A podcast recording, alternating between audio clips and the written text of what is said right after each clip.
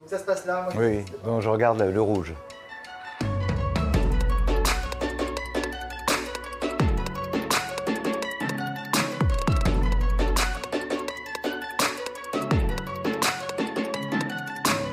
Le résultat de la libération des mœurs, c'est un résultat très contrasté. On a recréé de nouvelles suspicions, de nouvelles méfiances.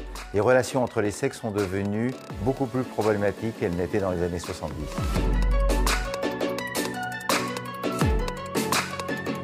Question difficile. Si vous êtes démocrate aux États-Unis, vous expliquez qu'en réalité Trump, en voulant rendre à l'Amérique sa grandeur, va l'isoler et l'affaiblir. Les républicains pensent le contraire. Je n'ai pas le sentiment que l'Amérique sortira grandie des années Trump, surtout s'il est réélu en 2020.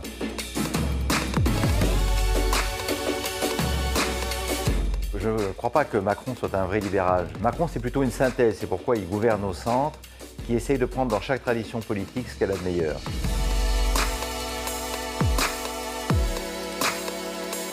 Je soutiens a priori euh, Macron. La différence entre les deux est beaucoup moins grande qu'on ne pense. Et la proposition de Macron, c'est bien de bloquer l'immigration illégale dès les pays africains, dans, l'Afrique subsaharienne ou au Maghreb. Il y a en réalité un accord de fond. Il faut vraiment s'occuper de ce problème et ne pas laisser l'Europe euh, à l'abandon sur ces sujets.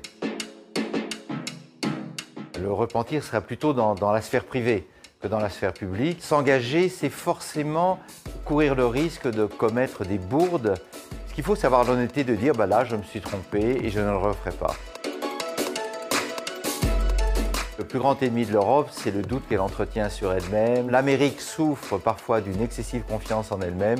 L'Europe, au contraire, n'est pas consciente de sa puissance. En tant que Français, nous devons retrouver une certaine fierté d'être nous-mêmes.